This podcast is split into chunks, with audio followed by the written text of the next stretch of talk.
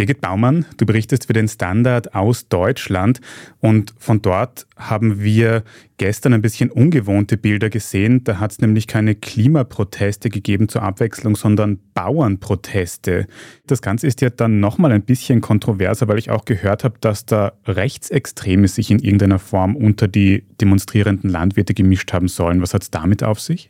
Ja, das hat man zuvor, hat es da schon einige Warnungen gegeben. Also bevor diese Demos gestern überhaupt alle angefangen haben, so sagt also Stefan Kramer, das ist der Chef des thüringischen Verfassungsschutzes, dass sich in den vergangenen Jahren Rechtsextremisten, also er sagt stetig und konsequent, versucht haben, jede Form vom legitimen Bürgerprotest zu unterwandern und damit in die Mitte der Gesellschaft vorzudringen indem sie sich als die wahren Volksvertreter aufspielen. Das hat er in der Tageszeitung in einem Interview gesagt. Und in der Tat hat es schon einiges gegeben. Also ich selbst habe in Berlin auch einen Pkw gesehen mit der Fahne des Kaiserreichs, des Deutschen Kaiserreichs. Die verwenden ja Reichsbürger gerne.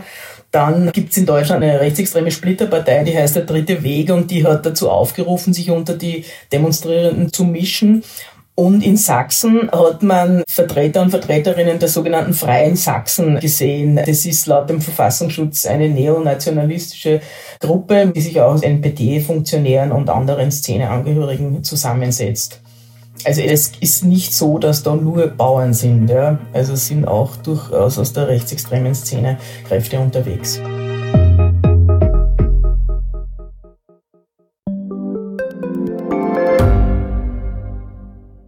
Bin die Franziska. Ich bin der Martin. Und wir wollen besser leben. Lohnt sich 10.000 Schritte zu gehen jeden Tag? Ist das Großraumbüro wirklich so schlecht wie sein Ruf? Spoiler, ja. Bringt's was, Intervall zu fassen?